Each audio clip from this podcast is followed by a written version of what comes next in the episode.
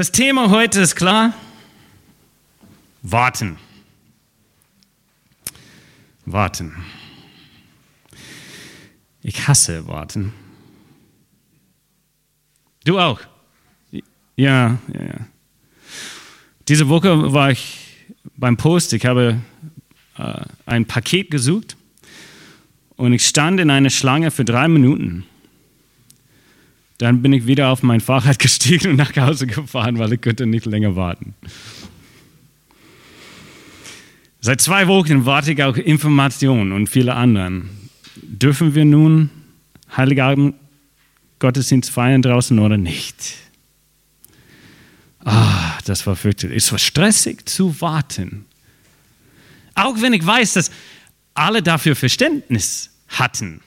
Niemand war böse auf mich, dass ich keine Informationen finden könnte. Die alle, alle haben das verstanden. So ist unsere Zeit. Trotzdem, ich hasse Warten. Aber ich hoffe heute zu zeigen, dass Warten etwas Gutes ist. Und genau wie dieser alte Mann im, im Video, es lohnt sich. Es lohnt sich zu warten. Wir lesen in der Bibel in Jakobus Kapitel 5. Kann man mitlesen, wenn man möchte. So, seid nun geduldig, Brüder und Schwestern, bis zum Kommen des Herrn. Siehe, der Bauer wartet auf die kostbaren Früchte der Erde und ist dabei geduldig, bis sie empfange den Frühregen und Spätregen.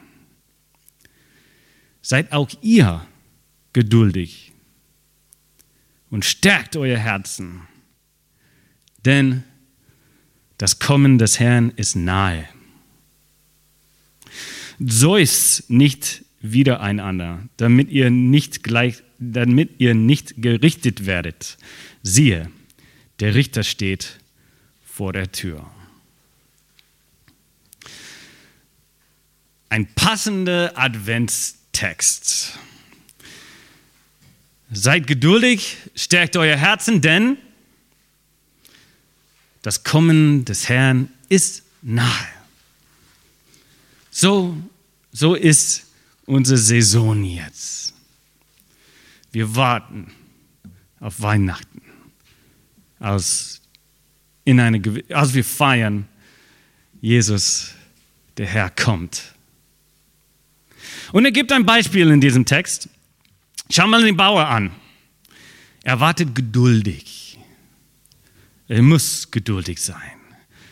Wenn man ungeduldig ist mit Pflanzen, wachsen die nicht unbedingt schneller. Nein, alles muss seinen Lauf haben, durchgehen. Der Regen wird kommen und die Erde wird ihre Früchte produzieren. So sollen wir auch geduldig geduldig auf Gott warten. Natürlich, wenn man Warten nicht aushalten kann, ist Geduld auch wahrscheinlich keine Tugend, den dieser Mann stark innehat. Ein bisschen wie ich. Und ich weiß, ich bin, bin nicht alleine hier. Ja. Wie viele von uns haben schon gebetet? Gott, gib mir Geduld. Und zwar sofort.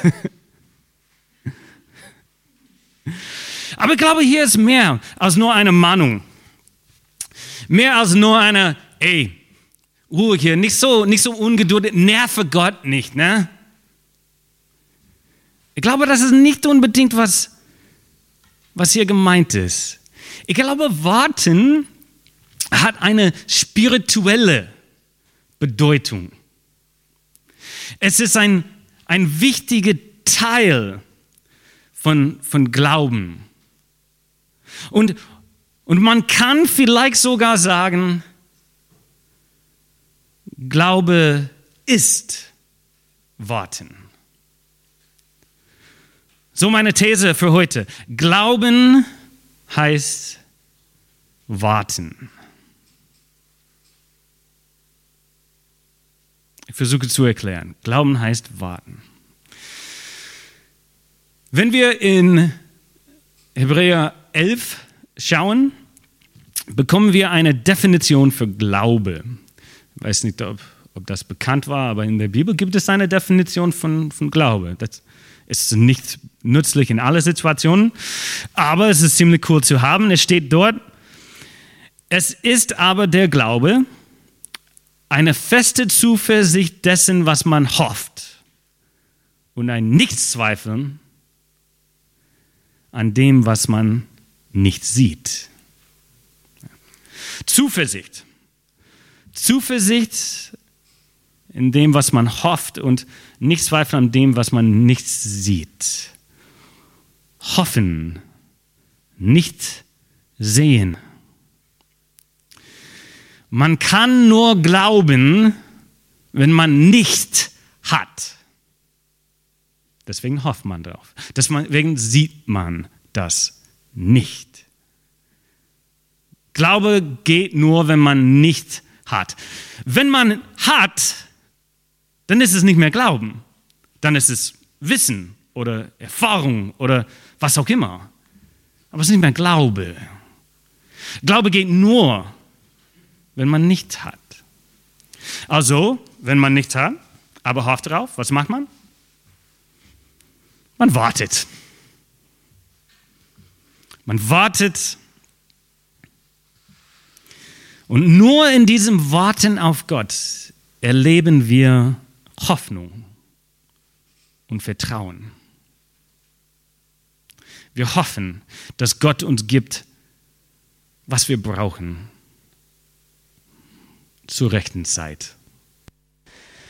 Wenn wir auf Gott warten, worauf warten wir tatsächlich? In unserem Text heute steht, wir warten auf sein Kommen, dass Gott kommt. Also ist das das Ende der Welt? Armageddon?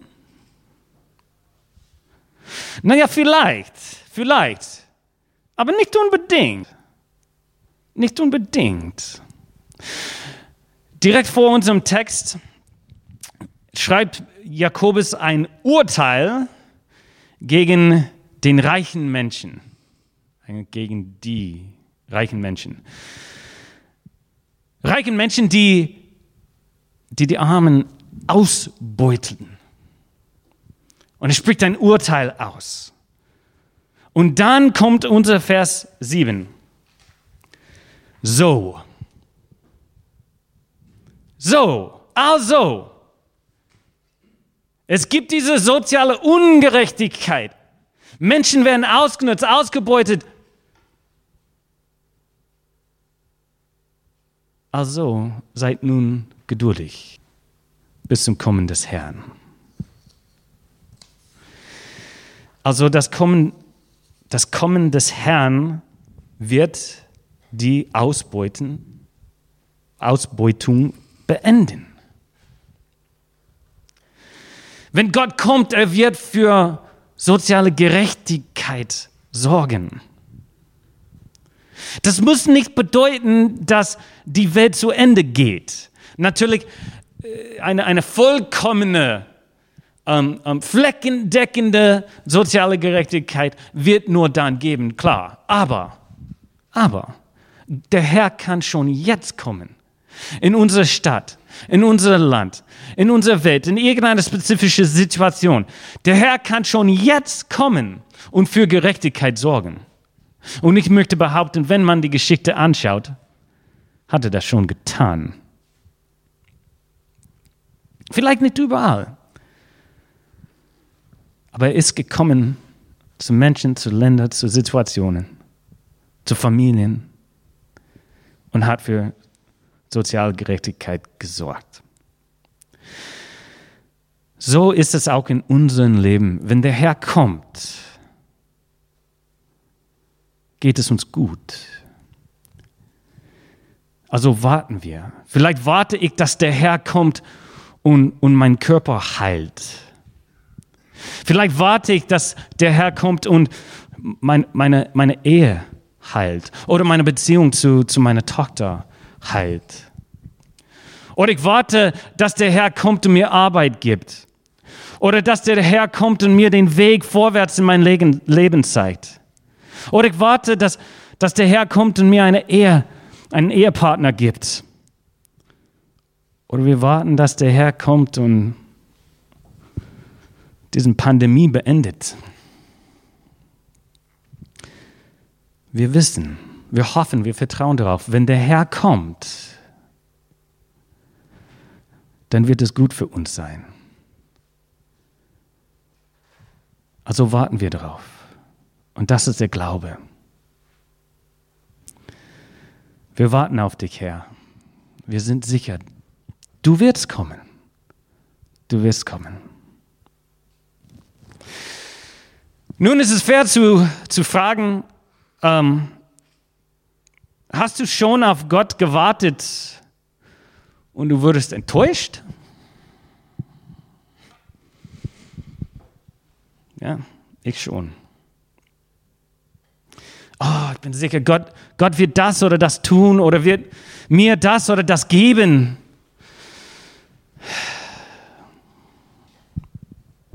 Aber nein. Es kommt nur Enttäuschung.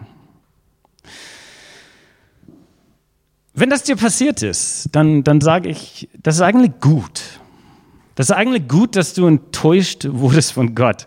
Ähm, nicht unbedingt die Enttäuschung für sich, das ist schmerzhaft, das ist nicht schön, aber wenn du nie enttäuscht wurdest von Gott, dann vielleicht könnte man fragen, habe ich jemals wirklich Gott vertraut. Ja, ich meine, man kann nur enttäuscht werden, wenn man tatsächlich Glaube, Erwartungen hat, Vertrauen hat in Gott.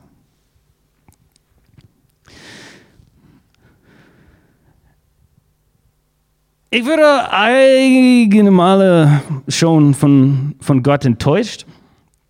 Und ich habe gelernt, dass mein Vertrauen in Gott war nicht falsch. Was falsch war, war mein Vertrauen in dem, was ich dachte, Gott tun wird oder soll. Ja, ich, ich, ich habe gedacht, ja, Gott wird das oder das machen. Und das, ich hatte Vertrauen in diese, in diese Erwartung. Aber das war nicht unbedingt Vertrauen in Gott selbst. Ich habe gelernt, was wir, dass wir Vertrauen haben in Gottes Person. Ja. Vielleicht wird Gott mir das oder das geben. Oft ist das der Fall, nicht immer. Manchmal ähm, hat er nicht gegeben und das war nicht verständlich für mich und es tat auch weh wenn wir vertrauen, dass Gott für uns ist, wenn wir Vertrauen haben in seine Person, dass er mich liebt, das Beste haben will für mich, das Beste geben will für mich, auch wenn man das manchmal nicht vorhersehen kann oder verstehen kann. Manchmal sogar im Nachhinein nicht verstehen kann. Zumindest noch nicht. Vielleicht wird das irgendwann kommen. Wir können Vertrauen haben in Gottes Person. Denn wenn wir zurückblicken, haben wir zumindest alle eine gemeinsame Erfahrung mit Gottes Liebe. Und das ist ein Kreuz und ein, ein, leerer, ein leeren Grab ein leeres Grab. Wir wissen, dass er uns liebt. Wir wissen, dass er alles für uns geben wird. Denn er ist schon gestorben und auch verstanden für uns. Und er wird kommen. Einmal, eins für alle Mal, aber er wird auch kommen in unserem Leben jetzt oder morgen oder übermorgen oder in unserer Welt. Und ich kann mit Zuversicht sagen, es lohnt sich zu warten. Nicht, dass, dass man das genießen muss. Warten mag ich immer noch nicht. Aber es lohnt sich zu warten. Nicht nur auf eine Frau, aber das auch. ja. Nicht nur auf Weihnachten, aber das auch. Es lohnt sich zu warten auf Gott. Und wenn wir uns wagt, einen Schritt zu machen in, in Glaube, in Vertrauen, in Warten, und wir sehen, was, was Gott macht, dann wachsen wir in Vertrauen, dann wachsen wir in Glauben. Und dann wird unser Herzen gestärkt, wie es hier steht im Text. Vertrauen muss man lernen. Ob es eine menschliche Beziehung oder göttliche Beziehung, Vertrauen muss gelernt werden. Ich möchte beenden mit einem Vers von Jesaja. Jesaja 40, 31 steht, die auf den Herrn harren, kriegen neue Kraft, dass sie auffahren mit Flügeln wie Adler, dass sie laufen und nicht matt werden, dass sie wandeln und nicht müde werden. Es liegt Kraft in dem Harren auf dem Herrn. Ich muss zugeben, ich, ich musste Harren nachschauen. Was, was bedeutet das eigentlich? Tolles Wort. Harren. Und was habe ich gefunden? Harren bedeutet sehnsüchtig warten. Sehnsüchtig warten. Und so warten wir sehnsüchtig auf Gottes Kommen. Auf Gottes Kommen, auf Gottes Wirken in unserem Leben, in unserer Welt. Und durch dieses sehnsüchtig Warten, da kriegen wir Kraft. Wir fliegen wie Adler. Seid auch ihr geduldig und stärkt euer Herzen, denn das Kommen des Herrn ist nah. Amen.